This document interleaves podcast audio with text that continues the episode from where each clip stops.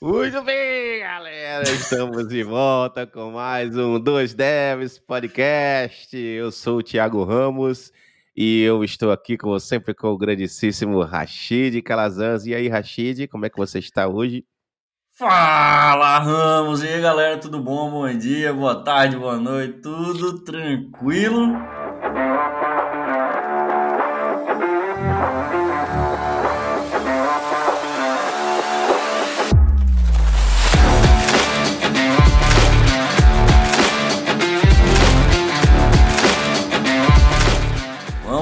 Para mais um episódio.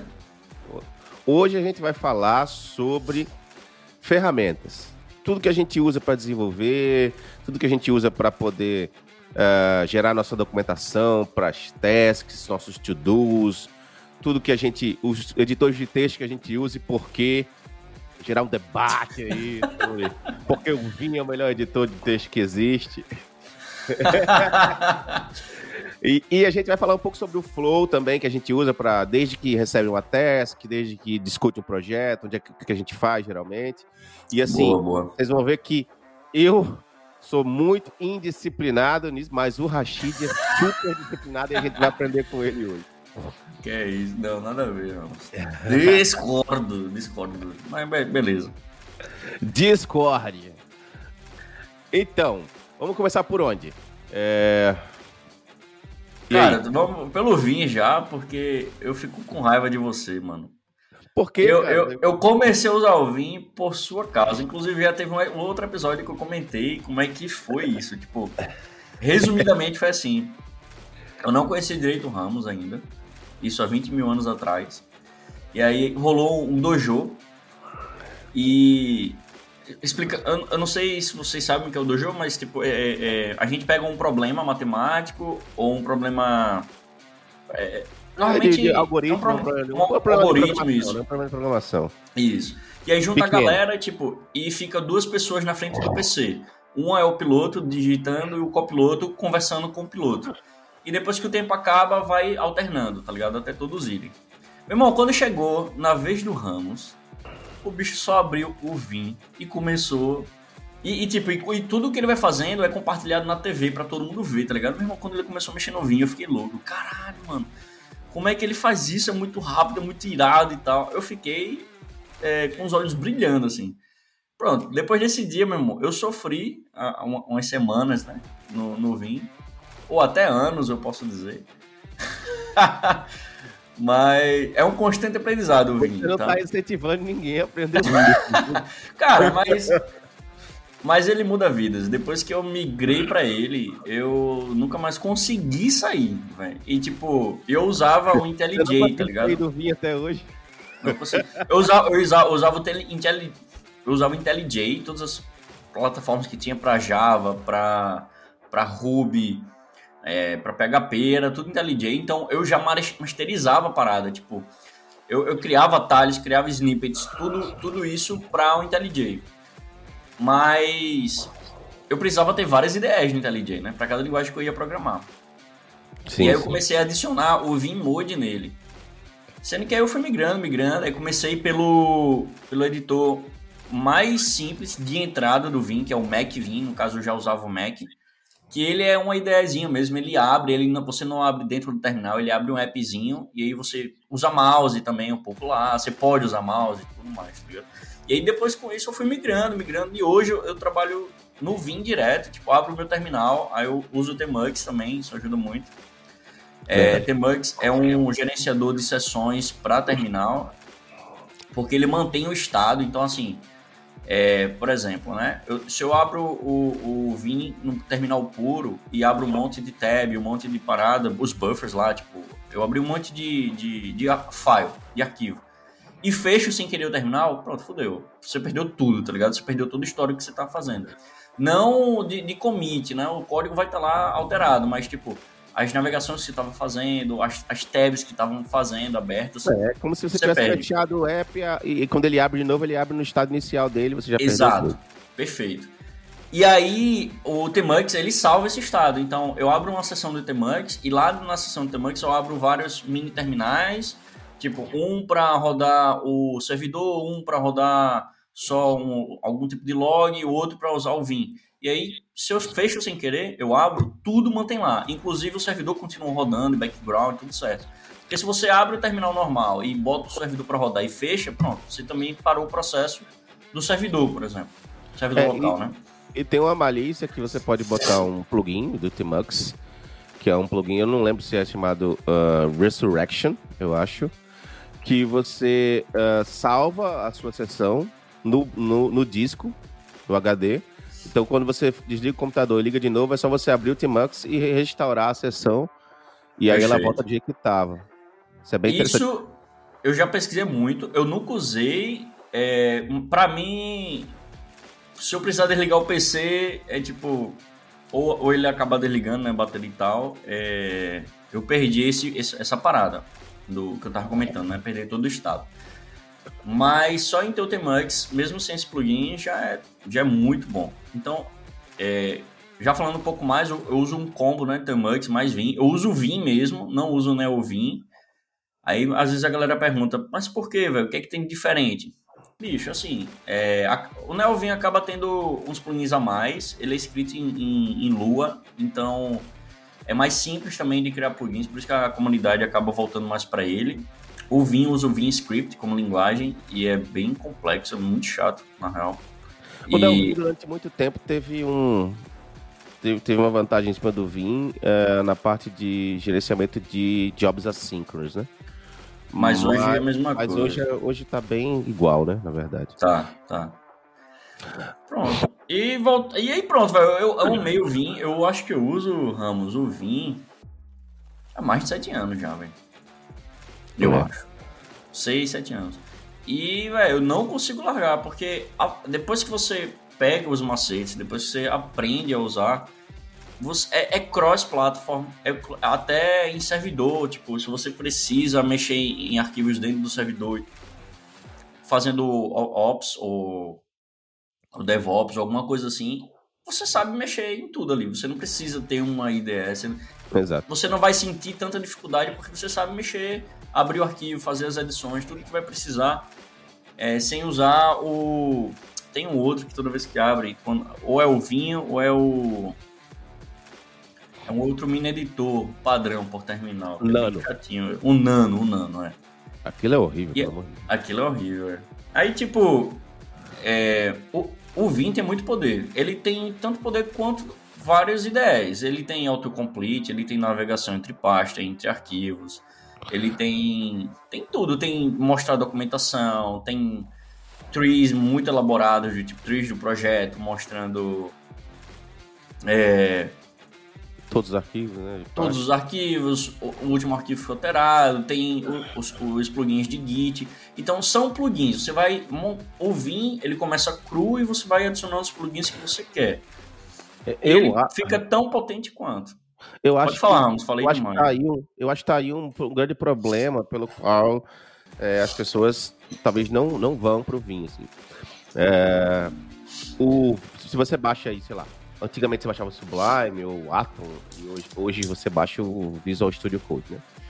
É, galera meio que parece que quando uma boa quantidade de pessoas migram, todo mundo parece que migra pro mesmo lugar, né?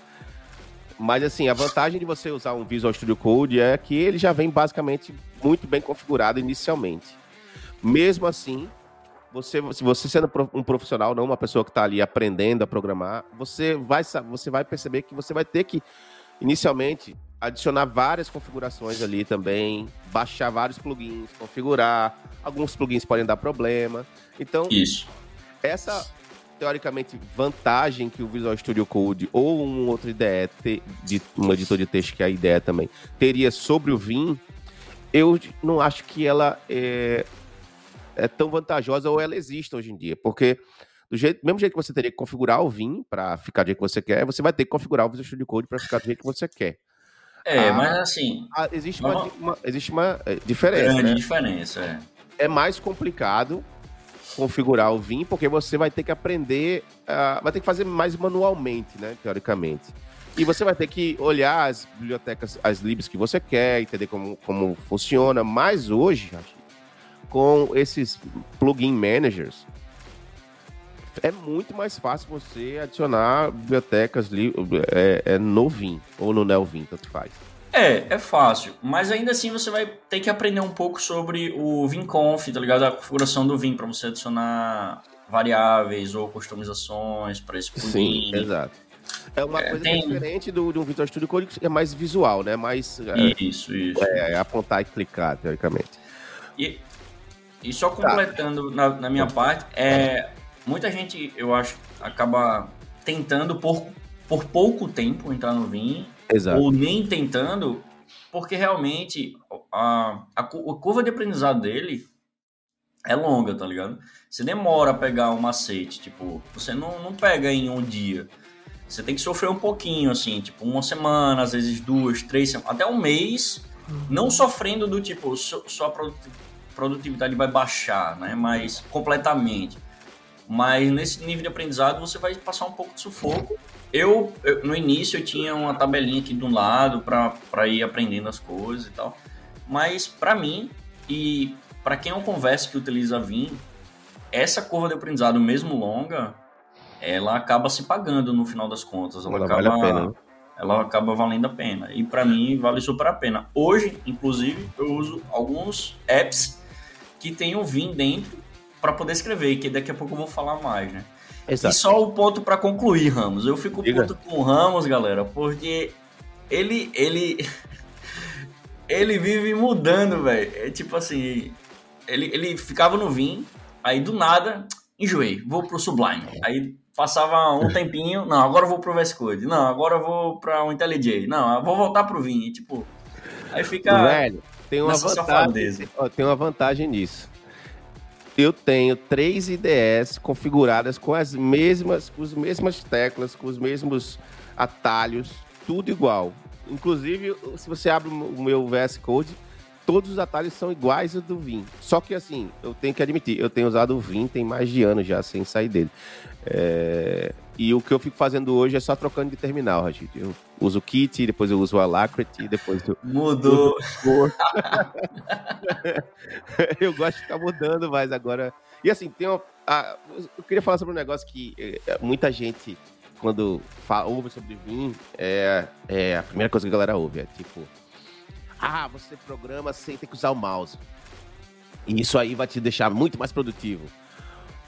Olha, eu, eu, eu tenho que dizer o seguinte: realmente, programar ou, ou, fazer várias coisas sem ter que precisar do mouse é excelente, porque você não basicamente não tira a mão do teclado e ficar movendo o braço, teclado, mouse, teclado, mouse, teclado, mouse. Quando você tá, vai ficando, tem que fazer isso muitas vezes, isso pode gerar algum alguma dor, algum, algum problema. E muitas vezes, se você tem o mouse mais afastado, às vezes você tem o teclado split e sei lá, gera, gera esse movimento. Esse movimento, com o tempo, pode gerar um, uma dor aí nas juntas e tal. Principalmente se você não tem mais 20 anos de idade.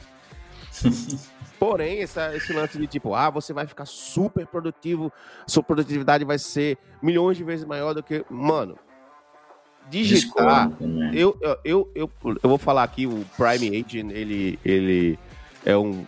Se você procurar aí no Twitter, The Prime Agent, você vai ver que ele é bem, é um cara bem focado em vinho e tal, e ele, e ele fala muito que é o seguinte, ah, é, words per minute, né, tipo, quantidade de palavras que você dita por minuto influencia, de alguma forma, na sua produtividade. Eu discordo completamente. Eu acho que a parte de, a, a, a etapa de digitar o código, ela, é, ela tá no final do processo de desenvolvimento e ela é uma parte tão pequena do todo que você teve que parar para entender, pensar na solução e testar ela, que se você não digita lá, 150 palavras por minuto, não tem problema. Se também se você digitar 5 palavras por minuto, você tá meio lascado. Mas se você é uma pessoa normal e digita 60, 70, 80, 90 palavras por minuto, você não vai sentir diferença. Não tem diferença, porque você não está escrevendo um texto.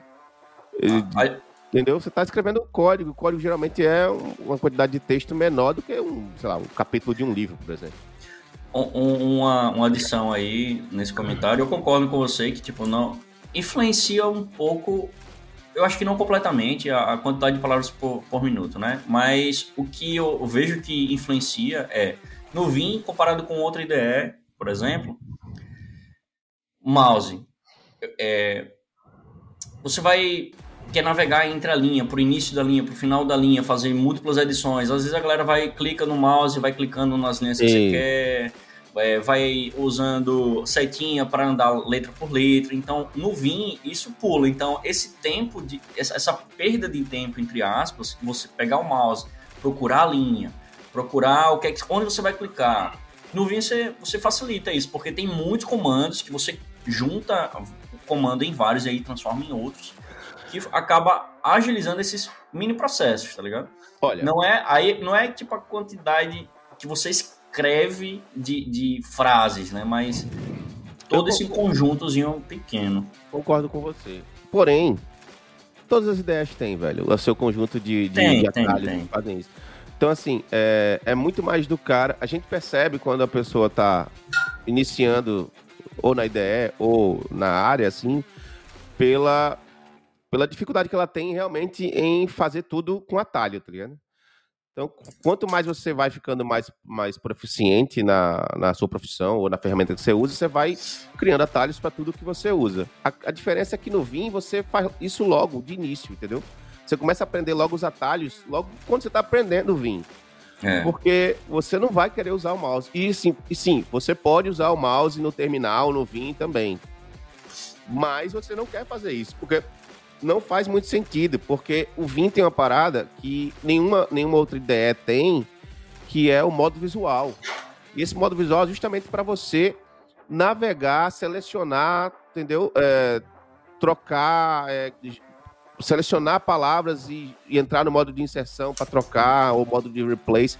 Então, assim, é, por ele ter esse modo, facilita com que você é, acabe entendendo e praticando esses atalhos. E tem outra coisa que o Vim tem que eu acho que é sensacional, é que o Vim, ele é modal, né? Então, assim, você vai abrindo hum, pedaços de, de, de, códigos diferentes, pedaços de, de, de, arquivos diferentes na mesma tela e vai criando vários quadradinhos.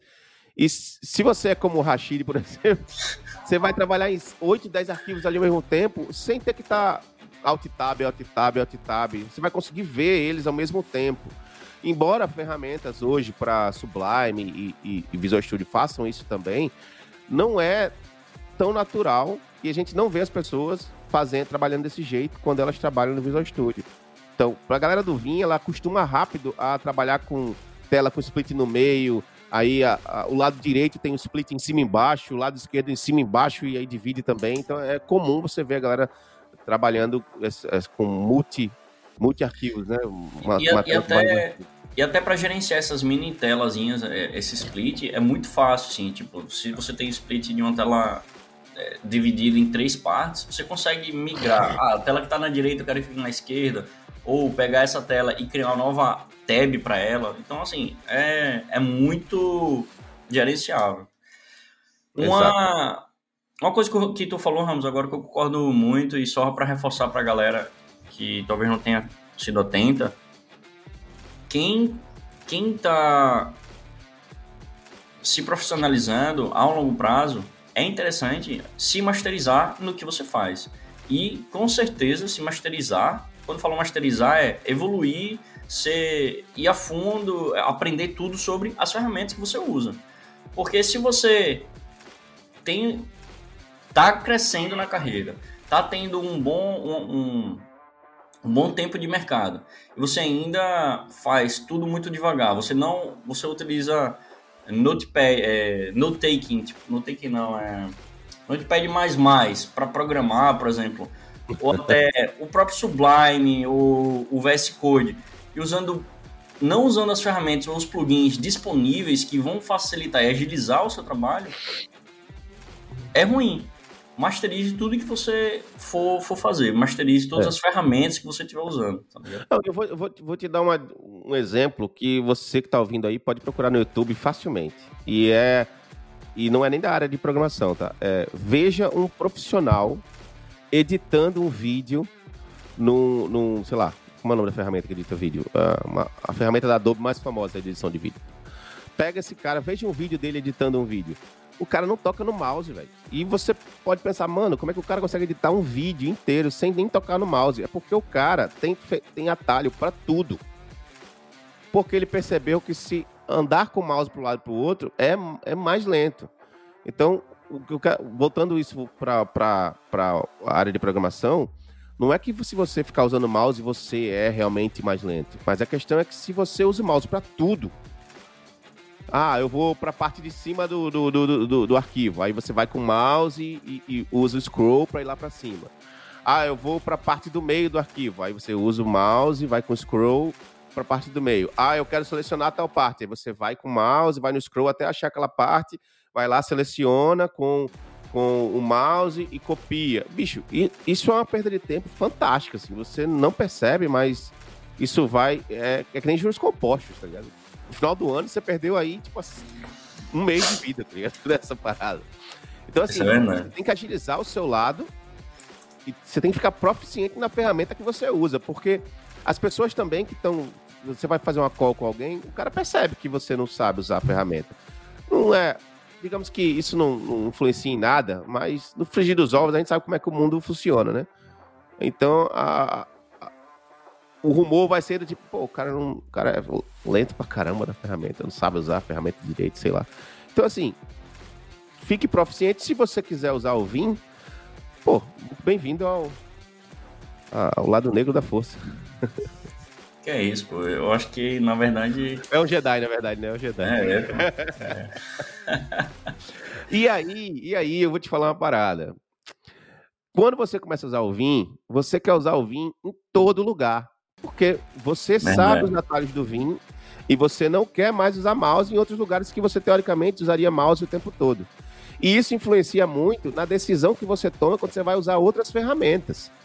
Porque você Verdade. pensa, poxa, eu vou, eu, eu, queria usar o Vim. Então, às vezes você tem duas ferramentas para usar, uma não tem suporte a Vim, a outra tem suporte a Vim. E só por causa disso você acaba usando a ferramenta de suporte a Vim. E, e aí eu vou entrar na próxima ferramenta que eu acho que o Rashid usa, eu não uso, e o Rashid me vendeu ela hoje. Talvez eu, talvez eu comece a usar, que é uma ferramenta de, de texto, mas que dê para você fazer várias coisas. E aí eu vou te perguntar, Rashid, como é que seria hoje o seu fluxo, além do, editor de texto, quais outras ferramentas você usa, como você, é, digamos, junta elas no seu fluxo de trabalho?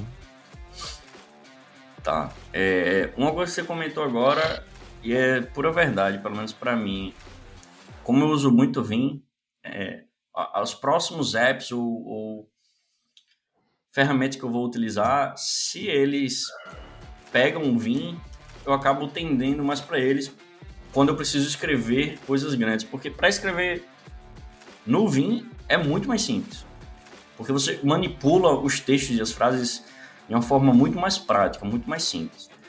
E aí eu utilizo, eu utilizo um browser, eu, eu utilizo o Chrome, tá? É, eu tenho um Vmode no Chrome, eu tenho um Vmode no Safari e eu uso um browser chamado VEB ou Vibe ele é um browser Vim. Então, ele, ele foi criado da galera que é fanática no Vim também e tipo você, você não é não é um plugin que faz você navegar e usar ele como Vim. O próprio browser, ele tem ele é baseado em comandos, tem um modo visual, um modo de comando, tem tudo. E eu gosto muito de usar mouse, ele. né? Eu acho, se eu não me engano, né? Hoje suporta. Não, funciona, eu... suporta, pô. Funciona? Tem que suportar mouse, tem que suportar mouse. Eu não lembro. Quando eu usei, eu não lembro.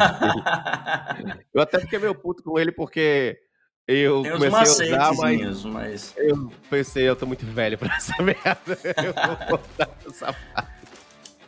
Não, ele, ele, ele, ele tem algum, algum, alguns macetes pra usar. Eu gostei dele, e... achei ele leve pra caramba também. Né? É bem leve, é. Na verdade, eu e... lembro, desculpa, Ratinho, eu lembro, foi mal, velho. Mas eu lembro porque eu parei de usar ele.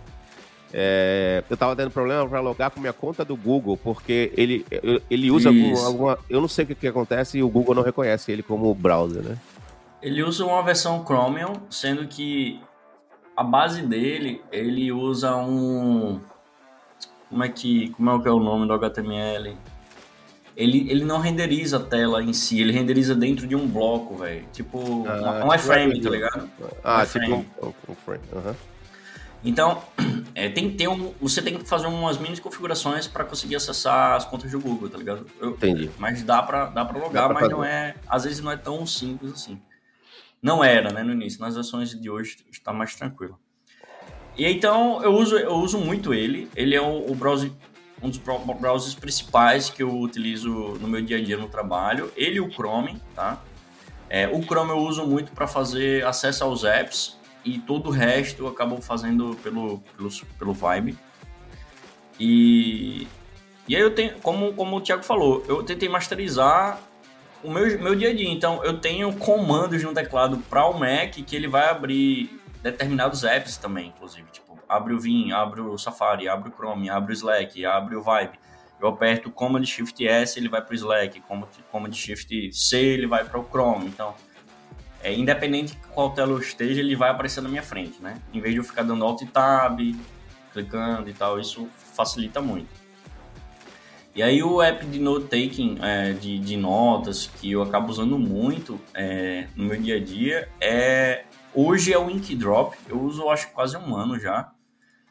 E é o seguinte, assim, é, ele ele lembra o Notes do, do, do Apple, ele lembra o Things do, que tem para várias plataformas.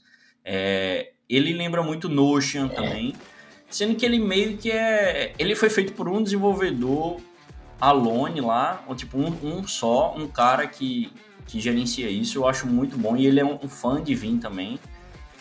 E esse note-taking. E ele tem ele... uns vídeos fantásticos, né, Os vídeos dele no YouTube são São muito bons os vídeos, eu, eu gosto também. É... Ele é um note-taking que ele pega muito bem o Vim. Ele, a base dele é Vim. Você não precisa instalar o Vim nele, mas ele tem um plugin default para Vim. Então, isso já facilitou muito minha vida. O que é que eu uso nele dia a dia? Todo o meu gerenciamento de diário, semanal e do que eu estou fazendo na empresa. Por exemplo, eu tenho uma parte chamada com o nome da empresa e eu criei duas, três subpastas lá uma chamada de daily tasks, são as minhas tasks diárias, outra chamada de general, que eu coloco notas gerais, que eu pego, tipo, é, galera publicou uma parada interessante no Slack, eu quero deixar salvo em, algum, em, em, alguma coisa, ou eles passaram alguma informação interessante que eu preciso ter guardada. Aí eu vou criando notas dentro desse general. E eu tenho também o chamado de Gira Tickets, Gira Tasks, que são os tickets do Gira. É, eu, não, eu não espelho tudo que tem no Gira. É, é, ele, esses tickets aqui é só para ter uma referência e, e centralizar informações gerais da tarefa que eu estou trabalhando agora. Por exemplo, é, o link do Gira, qual o nome da brand que eu estou trabalhando, qual é o, o, PR que eu abri o link do PR, se a galera já revisou, tipo, aí eu vou, vou gerenciando isso. O link dos builds do, do Jenkins para ver se passou no CI, né, se os testes passaram. E aí eu, é, eu, eu, mantenho aqui porque eu preciso ter, por exemplo, links do é, é, Green Builds, né? É, às vezes eu, eu, eu me perco na, nas palavras em, em, português tratando trabalho, é uma merda isso. Não, pô, relaxa, a galera. A galera é, o Green Build é tipo, são os processos verdes, né? Que tipo, todos os testes passaram e tal. É, e alguns outros processos que eu preciso fazer para aquele ticket. Todo ticket eu tenho que fazer isso. Eu tenho que abrir um PR, eu tenho que ver o build dele, eu tenho que formar que eu estou fazendo merge em um ambiente de desenvolvimento, solicitar um bug badge que a gente chama do QA, que é tipo para o cara testar no ambiente que eu estou fazendo o deploy. É, e depois o deploy de produção. E aí esse, esse ticket do, do que eu crio do Gira, aqui dentro do Ink Drop, eu acabo linkando ele no meu daily task, do tipo, beleza, eu vou trabalhar nele hoje, o que é que eu preciso fazer nele hoje? Eu preciso é, estudar sobre ele primeiro, antes de codar, eu preciso fazer implementação, eu preciso abrir o PR hoje, então eu vou, eu vou colocando um, uns to-dos ali do que eu imagino que eu preciso fazer e o que eu gostaria de fazer ali. Não que eu tenho que fazer tudo, porque às vezes não dá, vai, vai surgir uhum. muitas coisas, né? Então, nesse daily task que eu crio, eu acabo colocando tudo que eu preciso fazer no dia. Por exemplo, quais são as meets que eu tenho hoje ali, é, para fazer checkmark, eu também tenho no calendário, eu olho o calendário, mas ali, é, como eu, eu, tento centralizar tudo que eu tenho no meu dia, no trabalho, eu coloco tudo nesse take note também. Então, eu tenho, ó, de, de 3 horas da tarde eu vou ter o stand-up. É, eu tenho também que fazer a minha revisão de PR, pelo menos 30 minutos a uma hora hoje também. Preciso trabalhar nesses tickets aqui. O ticket que eu trabalhei ontem, hoje eu só preciso de fazer deploy em produção. Então eu vou colocando tudo, tudo, todos esses to-dos aqui para poder saber o que eu preciso fazer no meu dia e quais são os pontos mais importantes para não ficar louco, né? Uhum. E o melhor de tudo é que tudo que eu estou escrevendo, eu estou escrevendo usando o Vim. Então isso facilita demais. Mas você pode fazer todos esses note-takings em outros é, note-takings apps, né? Como eu falei, Notion, é, Notes do, do, da própria Apple, o Teams que o, que o Thiago usa. É, então, esse, esse é o processo que eu uso de planejamento, né? O, já dando continuidade antes de, de tu começar a falar o que tu usa e como tu faz, vamos. Toda vez que eu inicio um ticket, eu vou planejar esse ticket. Eu, eu leio o que tem no, na descrição que a galera colocou. E aí eu vou começar a interpretar, fazer validação.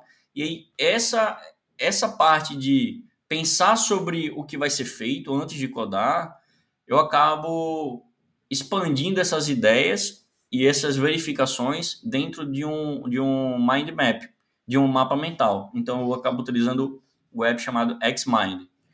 Porque ali eu começo a fazer os links e, e as branchzinhas, né? É, navegando em cada tópico que o ticket abordou e verificando, fazendo checklists também lá dentro, só para abranger a minha ideia e, e pegar o contexto maior e para eu entender o que precisa ser feito de fato. Então, depois que eu faço isso, eu começo a codar. Então, eu, eu uso basicamente é, esses três apps direto: Vim, Inkdrop e o Mindmap. São os que eu mais uso. Você, você tem alguma regra assim é, para usar um mind, um mind map do tipo qualquer task que você vai fazer, você cria um mind map ou não? Só tasks, ah, se a task for muito grande, ou só se a task para gerenciar ela eu vou ter que lá, ela ela o escopo dela é muito maior do que talvez eu conseguiria manter na, na minha mente. Ou... Boa pergunta. É, eu, eu acabo criando, eu não crio todo o ticket, toda task é, ela no mind map.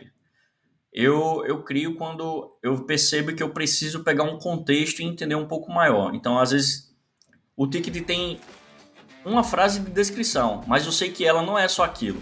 Eu preciso entender, eu preciso entrar no código, dar uma olhada no que tem, eu preciso validar com outros times. Então, eu sei a, a, que a complexidade desse ticket é um pouco maior. Então, para expandir as ideias e, e, entender melhor o contexto do que vai ser feito, aí eu crio o mind map. Agora, se são tickets, tipo, pega um ticket de front-end para fazer um fix em uma cor, pô, eu não crio isso, eu não crio um ticket no, no, eu não crio um, um mapa mental só para isso, porque é muito direto ao ponto.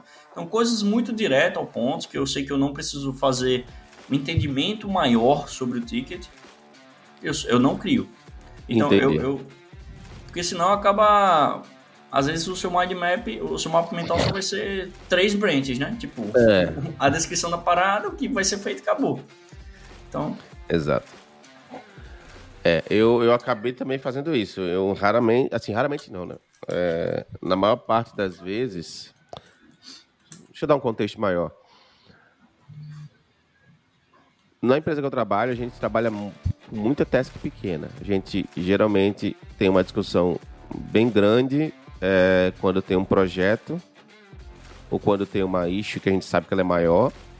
A gente discute bastante antes para dividir ela em pequenos pedaços. E aí, às vezes, usa muito feature flag, às vezes uh, faz deploy ela live mesmo, mas a parte de UI não está chamando, não está pronta, está escondida.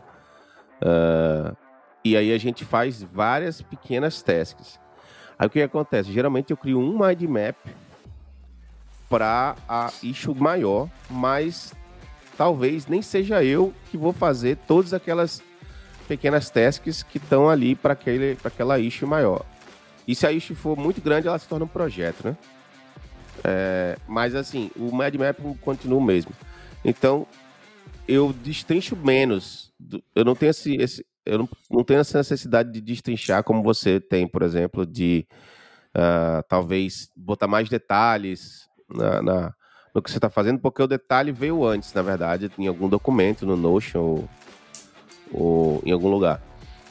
E aí acaba que os deploys são bem pequenos, né? Os reviews são menores, mas é, eu também acabo usando, mas muito mais para esse, para ter essa noção do tipo, ah, é, isso aqui parecia ser pequeno, aí, aí, começa a criar braços ali naquela, aquela, naquele pedacinho da, da task, e aí você começa a perceber que aquilo ali não é tão pequeno assim, aí talvez elenque aquilo para uma issue maior e tal. E a questão do, do meu to-do é muito mais simples do que. Do que não vou dizer mais simples, mas é muito. Muito mais. É, ai meu Deus, vou escolher a palavra melhor. Enfim, muito menos coisa. Eu, eu acabo que uso um to-do mais para eu ter controle do que eu vou fazer hoje, do que eu vou fazer do que tem para amanhã, ou do que tá no log, no backlog. Mas eu sinto muito falta do que você tava falando que você acaba fazendo com o Ink Drop, que é poder escrever um, poder escrever um texto ali e tal, um markdown, poder ter todo um detalhamento ali, que eu acho que com o Things você até consegue fazer, mas fica muito mais escondido, eu, digo, eu, eu, eu acho, porque o Things ele tem aquela noção do to-do's, né? Ele mostra os to-do's e você tem que clicar no to-do para ver o que tem dentro dele. Então, é, às vezes você escreveu coisas importantes ali, mas está escondido ali. É interessante seria que você conseguisse deixar aberto, né? E aí seria muito o que o Inkdrop faz, né? Que você pode deixar aberto ali o que, que você tem no dia, todas as coisas que você foi anotando ali. Então você pode ter é, uh, to-dos e anotações e, e, e, conversas, tudo escrito ali no, no mesmo documento. E isso às vezes dá, dá, dá maior visibilidade para você, né? É, mas, exato, mas o meu, meu, acho que o meu planejamento é muito parecido com o seu. A, a, única diferença é que na empresa que eu trabalho a gente não tem sprint. A gente inclusive, também não tem aqui. É, né? Pronto. Inclusive assim, então não tem diferença nenhuma, né?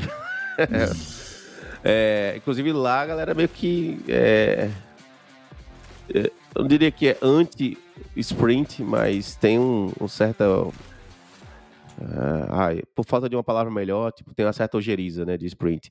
Qual o grande problema, né, a sprint? É, as, muitas das vezes você acaba correndo na qualidade do que você tem que fazer para cumprir um prazo de uma sprint que foi mal uh, delineada. Outras vezes a sprint é bem delineada e as pessoas não trabalham mais porque já acabaram o trabalho que tinham para fazer daquela sprint. E aí, por que elas não trabalham mais? Ah, porque são preguiçosas? Não. Mas porque é, existe toda um, uma cerimônia ao redor daquilo. Né? Você tem a apresentação final, você tem é, to, todo o, o entendimento de como foi aquela sprint, discutir as coisas que foram certas, que foram erradas. Aí vem um período de bug fix daquilo ali. Então, as pessoas acabam não querendo pegar mais trabalho, que seria de uma outra sprint, que ainda não foi às vezes é, formalizado, e aí acabam não, não trabalhando ou, ou, trabalhando em outras coisas que não são talvez prioridades para a empresa. É, lógico, se você fizer tudo certinho, vai cair tudo certinho, mas quem é esse cara que faz tudo certinho, né? Levanta a mão aí. Mas. mas. Aí a gente não trabalha com sprint. O que, que a gente faz? A gente tem issues em backlogs issues que precisam ser delineadas, issues que precisam de um entendimento maior técnico de produto, issues que estão prontas para você desenvolver, e você vai simplesmente arrastando, pegando, e aí existe muito essa questão de trabalhar com feature flag, e, e, e porque às vezes, muitas das vezes você faz não está pronto para produção, ainda precisa de mais coisa ali, já precisa de, de outra equipe também fazer uma outra integração, coisa assim. E aí acaba que é, a gente usa muito, eu uso muito mais o GitLab talvez e o meu to do e o meu o Things eu uso mais para meu meu entendimento do que eu tô conseguindo fazer, né? Do que eu tô planejando fazer, porque como não tem sprint, eu não ninguém planeja para mim o que eu vou fazer. Eu que no início da semana, meio que planejo o que eu vou tentar fazer na semana, mas é, com mais precisão eu planejo o que eu vou fazer no dia, né? Um dia antes eu planejo o que eu vou fazer no próximo dia. Eu, para trabalho, eu não planejo a semana. Eu planejo sempre o dia. Tipo assim, no final do dia de hoje, eu vejo o, os meus to-dos lá, o que é que eu fiz, o que é que apareceu, o que é que eu não concluí, e eu vejo o que é que eu preciso fazer amanhã. Então eu já crio um novo, um novo to-do de amanhã e mapeio o que é que vai ser feito, mas da semana não. Agora, pessoalmente, eu uso o Bullet Journal, a metodologia do Bullet Journal, e aí lá eu faço, né? Planejamento semanal, planejamento diário também das coisas, mas aí é outra parada. Mas... É, a gente até falou sobre o Bullet Journal, tem até um episódio sobre ele, né? Verdade, verdade. Então, eu não sei se vocês estão notando, pessoal, mas independente das ferramentas que eu ou o Ramos usa, pessoas que já estão há um tempo no, no mercado, né? A gente já tem uma, uma experiência legal. Os processos são muito similares, porque é necessário. Tipo assim, a gente não pega o ticket e vai para o código. A gente sempre tenta entender melhor ele antes. Se o ticket é um pouco mais complexo, a gente senta e desenvolve essa complexidade em pequenas coisas, mesmo que a gente não vá fazer. E aí a gente faz um planejamento diário do que a gente precisa fazer. E às vezes não é que, na verdade, esse precisa é relativo, né? O que é que a gente gostaria de fazer hoje? Porque podem surgir imprevistos ao, ao percorrer do caminho. Geralmente surge, né? Quando você está em, em, Acontece muito de você estar tá num. É, eu não sei a palavra em português, seria um support rotation, né? Você tá ali. É, é, o dia de você ou de algumas pessoas da sua equipe de dar, de estar no suporte para alguma coisa que aconteça. Então Perfeito. você não só está trabalhando nas suas testes, mas você também está ali de olho. Se aparecer algum problema, você vai ter que estar tá ali para ou solucionar o problema, resolver o problema em termos de criar código para resolver o problema, né, um bug, ou uhum. Direcionar para pessoas que você sabe que são as mais corretas para resolver aquilo ali. Então, é, nesse, nesses dias você tem que estar ciente que talvez você não faça tudo. E aí eu vou. Tá, vou e tá tudo bem não fazer tudo. Não, tá? Tá assim, é, não, não se mate, não. Exato. É, tipo de, de trabalhar. E, e aí tem aquele, né? Vamos chegar naquele momento psicólogo, né? e é que, tipo assim, muitas das vezes a gente se sente mal porque passou um dia ou dois sem nem codar, tá só conversando, buscando requerimentos e discutindo com pessoas e marcando calls para conversar para entender melhor ou então discutir se às vezes vem uma task com alguma coisa já para você fazer e aí você dá um pushback naquilo ali e pensa, poxa, peraí, se eu fizer isso aqui, talvez não seja legal, talvez isso aqui vá uh, gerar um outro problema ou não vai resolver do jeito que você uh, acha que é o melhor, a melhor forma. E aí você vai discutir com outras pessoas. E aí, porque a gente trabalha em home office, né, remoto, e, e principalmente é, eu vou falar de mim, assim, porque o meu trabalho ele é muito assíncrono. Eu não consigo marcar reunião com as pessoas é, para daqui a meia hora. Então, o que, que eu faço? A gente abre um documento, cria um documento, explica tudo que a gente tem na cabeça, tudo que a gente está pensando sobre aquilo, por que, que não serve, por que aquilo não serve, ou por que, que você precisa de mais informação, que informação você precisa de a mais, é, que tipo de problema você acha que isso vai ocasionar, como você acha que talvez seria melhor solucionar. Adiciona várias perguntas do tipo, será que eu estou errado? Por que, que eu estaria errado? Marca as pessoas no documento e manda no Slack das pessoas, ou manda no Slack do seu, seu grupo lá. E aí você vai esperar a galera responder o seu documento. E aí vem o, acho que é o, a, a malícia, né? Quando você trabalha sincronamente, raramente você está fazendo uma coisa só. Na verdade, assim, você está fazendo uma coisa só, mas você tem, sempre tem outras coisas que você poderia estar fazendo se aquela coisa que você deveria estar fazendo, ela travar. Então não é. Você tem que ser. E aí eu falo para todo mundo que trabalha remoto, né? Você tem que ser uma pessoa que se autogerencia, mas, mas assim, com, com, com eficiência. E aí vai muito do tipo, ah, eu tô parado agora, vai lá no grupo do canal, vai no canal lá do teu time, gente, tô travado porque isso aqui travou. Cara, isso não existe. Você não pode estar. Você pode chegar e dizer assim, gente, criei um documento com algumas perguntas sobre isso aqui, essa task está travada. Enquanto isso, estou fazendo isso. E aí você não para, entendeu? Porque você não é um, um peãozinho que as pessoas tiram daqui, colocam ali, tiram daqui. Não, você é uma pessoa que pensa e você vai chegar e dizer, não, se isso aqui não dá para fazer, eu vou fazer isso aqui. Você vai elencar as suas prioridades. Não tem prioridade? Vai lá no chat, pergunta ao seu superior aí, um mais próximo, diz, ó, o que seria melhor fazer aqui? É, já que isso aqui meu tá travado por causa disso, entendeu? É, é, muito. E assim, não se sinta que você não está produzindo porque você passou dois, três dias sem programar, só discutindo coisas, porque acontece. E às vezes o cara acaba a semana e diz, porra, não fiz nada essa semana, nem trabalhei. Mas você trabalhou, pô, pra caramba, na verdade. Por causa do trabalho que você fez essa semana, semana que vem você vai poder realmente codar, tá ligado? Porque. E, e perfeito, concordo, concordo com tudo que você falou, Ramos. E uma coisa que você falou ah, agora, né? Pô, não trabalhei nada. Se você acabar fazendo um mini track, ou seja, esses to-dos, ou anotando o que é que tá rolando no dia, é só você voltar. Se você começar a pensar assim, volta e vê. Realmente você não fez nada? Olha aí a, a, as notas que você tomou, as coisas que você fez. Volta no Slack, vê as threads que você participou. Então, assim, é, para você diminuir esse sentimento, né? Porque a, é. acontece, é normal acontecer. E assim. É normal acontecer os dois casos. Tanto você não codar é, tanto quanto você gostaria, porque você tá trabalhando em outras coisas. E às vezes de pensar, pô, velho, o de hoje foi uma merda, não fiz nada. Ou a semana foi uma merda, não fiz nada. Na verdade, para e, reflita, velho. Reveja as anotações, reveja as coisas que você vai ver que não foi bem assim como você está imaginando. É, e geralmente quando você tá, quando você pensa assim, significa que você não está fazendo um tracking tão tão uh, ai, tão detalhado do que você tem, do que você está fazendo. E é muito bom você ter esse é um logbook, na verdade, né? Você ter Isso. esse log do que você fez, tá ligado? Você pode até ser no, no Inkdrop, pode ser no Things, pode ser num arquivo de texto qualquer. Lugar, qualquer. É.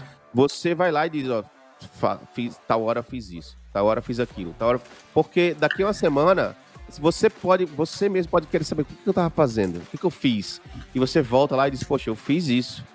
Isso é interessante você saber, você, para você ter ideia, entendeu? Ter, ter, ter, ideia do que, do que você trabalhou. Deixa eu só complementar um negócio rapidinho. Logar hora é foda, eu não faço não. Assim, logar tipo. Eu... Minuto, minuto tal eu não, fiz isso. Eu não, não mas eu, eu logo assim. é, eu logo assim. É, tá, comecei a fazer tal coisa. Sim, aí sim. a hora vai aparecer lá sozinho, porque, tipo, é, é o plugin que Entendi. eu uso já aparece a hora. Uh, mas assim, é... isso é muito interessante essa conversa também pelo seguinte: com, com, com uma, conforme você vai subindo na, na escadinha da, da, da sua profissão, mais você vai ficar disponível para os outros e mais você vai ficar disponível para ajudar ou para ter solu gerar soluções maiores e até codar nelas também, mas você vai ficar mais tempo fazendo isso do que simplesmente sozinho, pegando a task e, e, e codando, entendeu? Então, uh, vamos só que você vira um staff engineer. Você, nesse, nesse momento, esse momento da sua carreira, ele é muito mais para você estar tá ali para ajudar as pessoas a, a desbloquear elas, para ajudar as pessoas a fa fazer um trabalho melhor, para entrar em discussões de mais alto nível, para talvez até é, colocar, colocar no trilho a discussão ou é, ajudar as pessoas a, a, a, concordarem com alguma, com alguma dessas soluções propostas.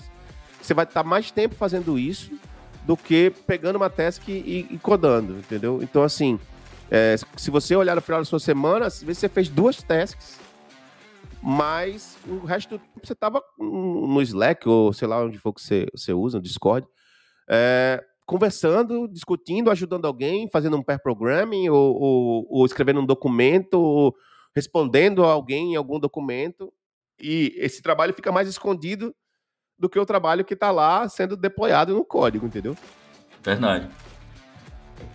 Então é, é, uma, é, uma, parada que você tem que se acostumar já psicologicamente, assim. É, e isso geralmente acontece é, acontece normalmente, é como se fosse uma fluidez né, no seu comportamento. Você acaba começando a ajudar mais, começando a se envolver mais em outras coisas que são menos código, antes de você virar um staff engineer. Entendeu?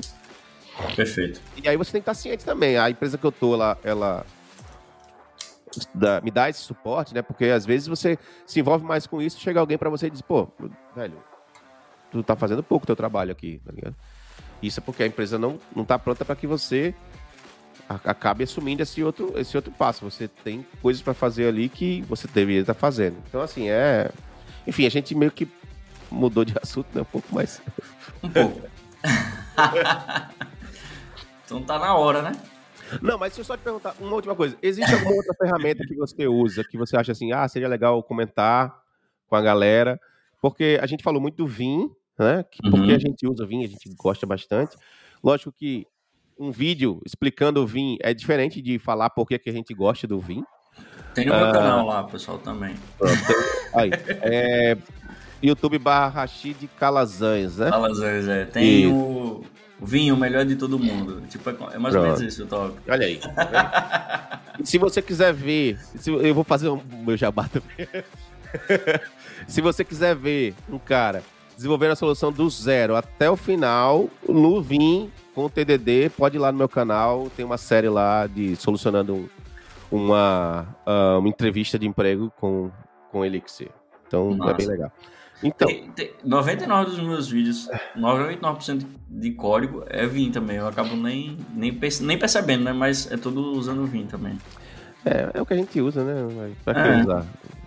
Eu, inclusive, eu tenho uma reclamação a fazer porque eu fiquei muito puto quando o Xcode meio que eliminou esse, os plugins de Vim, tá ligado? Que antes eu usava Vim no Xcode. né? E tipo, velho, é muito ruim, velho. Você vai no Xcode, você não. Você é. o tempo todo ser rata. Não... Exato. Porque você tá acostumado. Mas, vamos lá. É, Existem outras ferramentas que você acha que seria. Ah, tem essa ferramenta aqui que eu uso. Não é tanto do, do, pro flow de desenvolvimento, mas é legal a galera usar também. Tem, tem, tem, tem sim, velho. Eu. Primeiro, eu, eu uso Pomodoro, então. É, eu tenho o, o appzinho de Pomodoro também. Uhum. Eu uso para mim um log tracker de, de tipo assim, é, não é eu parar para escrever o que é que eu tô fazendo na hora, mas tipo, é, tarefa que eu tô trabalhando, e aí eu dou um start, para saber quantas horas eu, eu, eu, eu, gastei naquele, naquele projeto, naquele ticket. Eu não preciso passar e nem passo isso para o cliente, nem para a empresa, né? É mais para mim, para eu saber como é que eu tô, é, como é que é a média do meu tempo, que isso pode ser uma referência para futuros tickets similares, né? Eu posso fazer uma pergunta nesse caso aí? Pode? É, acho que é uma, é, é, uma curiosidade minha, e eu acho que talvez seja uma curiosidade de quem está ouvindo. É, quando você bota para marcar, você está usando o Toggle, aí você vai lá e inicia a, a contagem. Uhum. Você para, exemplo, aí acaba o seu Pomodoro, você para o Toggle ou deixa o Toggle correndo? Você vai comer alguma coisa, você para o Toggle ou deixa o Toggle correndo? Eu, eu paro e inicio de novo, né? Que é o do Pomodoro. Ah, você fica parando e iniciando, né? É, nesse caso. É, então você, você tem realmente configurar isso também. Você só faz o tracking do que realmente você está trabalhando, né? Então, mas isso faz parte do trabalho também, porque, por exemplo, é, é, é porque no Togo você pode criar os projetos, né? E isso. aí cada, cada entry, né? Cada vez que você aperta play, você pode ter um projeto ou tag para isso. Uhum. Então, Aí eu coloco a descrição do ticket e o, o, o projeto é daquele ticket. Então, quando eu dou play, aí eu coloco na descrição, por exemplo, shaping up, é tipo, eu tô entendendo o, o ticket. Aí depois eu coloco implemente, que é tipo, eu estou fazendo a implementação disso. Hum. Quando eu chego na parte do Pomodoro, eu tô no, no, no, no entry do projeto, mas a descrição ou tag tá como Pomodoro timing, tá ligado? Mas uhum. ele vai contar como o tempo daquele ticket para mim. Então eu, eu coloco, eu junto, eu, eu somo. O meu tempo de trabalho para aquele ticket é incluindo os, os, os times de break, tá ligado? Os, os times de pausa. Entendi. É... Cara, outro app que eu uso muito para fazer query em banco, acessar banco, é o Postico. Ele tem uma versão, inclusive, nova, Ramos, o Postico 2. Eu achei bem legal. Cara, eu migrei. Eu tô usando o Table Plus eu, tu falou, eu, eu achei interessante, o Postico 2 tá um pouco similar ao Table Tá bem similar, bem tá, similar. Tá, tá. Inclusive, inclusive, eu tô nessa dúvida se eu. Eu migrei, né? Então. 2 ou se eu. É. ou se eu compro o Table Plus. O, o Postico, Postico é mais barato, né? Do que o Table e Plus. E o 2 você só vai fazer um upgrade, você não vai comprar o valor full, e, né? O valor isso, isso, é, tem essa é, eu, eu, acabei comprando. É, eu uso muito o Dash também. Dash é um app para Mac, mas tem também. É, ele, ele foi pago, mas tem, tem open source disso. É onde você coloca. Onde você coloca.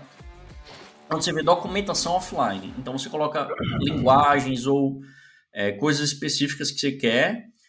E quando você busca lá Rails, um método específico, ele lista um Ray, ou Ruby, alguma coisa específica, ou a classe array de, de Python. Então lá vai ter tudo é, uhum. é, offline, você baixa assim as docs, né? Eu acho muito bom, muito prático.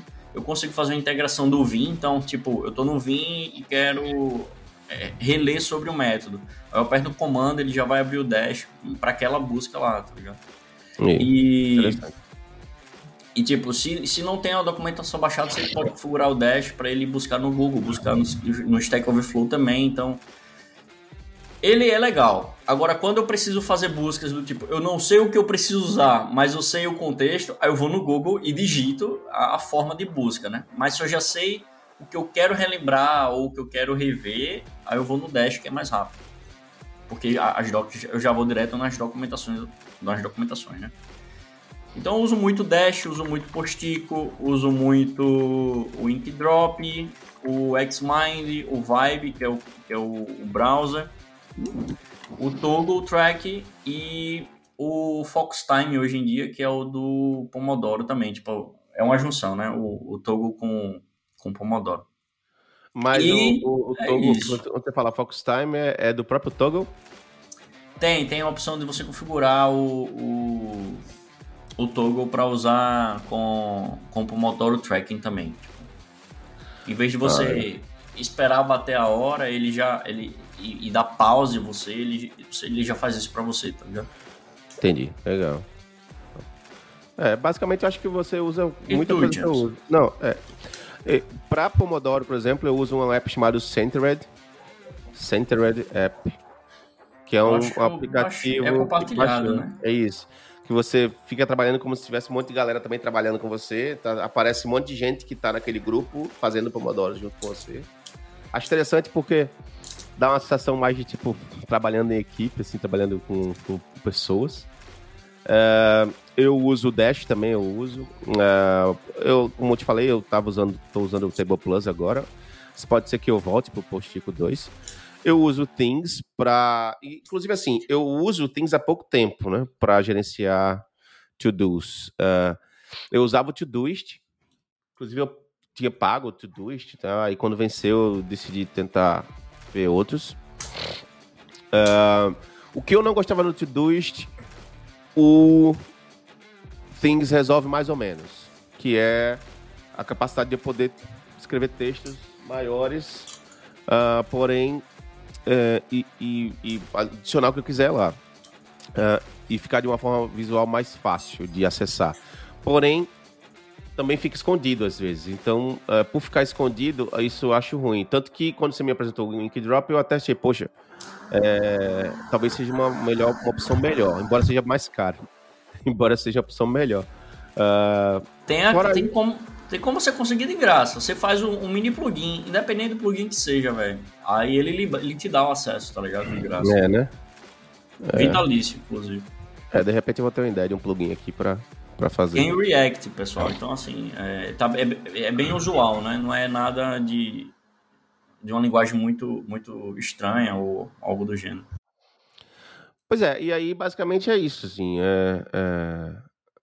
Eu usava, usei muito, durante muito tempo o Toggle, mas tenho que, tenho que é, assumir que eu não tenho usado ultimamente. E é bem isso, é muito simples. Uh, o meu flow. E assim, a maior parte dos dias é Notion e Vim. Né? Notion e Vim, Notion e Vim. O GitLab é, a gente usa, mas é, você deve usar o GitHub, que tá ouvindo em casa aí. E é a mesma coisa no fim das contas. Uh, e é isso, é bem. É bem. E eu diria que assim, eu passo, eu passo mais da metade do meu dia, teoricamente, só é, mais escrevendo conversando do que codando mesmo, assim. Muitas vezes eu, isso que, é, isso que eu falei sobre essa parte psicológica, né? Muitas vezes isso me afeta também, eu tenho que parar e lembrar lá o que foi que eu fiz, tá Pra eu não achar que eu não tô trabalhando muito. Mas, mas é isso, é, é bem simples, na verdade. Top! Bom, eu acho que é isso, né? É, bom, é isso. Se você chegou até aqui, você vai ganhar 50% de desconto. Não, na verdade. É. Bom, galera, é, muito obrigado por estarem aqui até agora ouvindo. É, e, Rashid, últimas palavras, por favor. Foi um prazer inenarrável estar com Vossa Senhoria hoje e com vocês também, galera, escutando a gente por quase uma hora. Foi, foi bem interessante. Eu, eu gosto de falar dessas ferramentas assim. Eu, eu, eu me, acabo me empolgando, né? Se vocês perceberam. Mas é isso, pô. Valeu por hoje. Foi muito irado. E até a próxima. É isso aí, galera. Se você não segue ainda o 210 Podcast, no Twitter é arroba 210 Podcast. No Instagram, arroba 2devs. Rashid Calazans é arroba Rashid Calazans em todos os lugares que você puder imaginar. E eu, é Thiago Ramos AL no Instagram e TH Ramos AL no Twitter. E, e é isso, a gente se vê na próxima. Paz e amor para todos vocês. Valeu!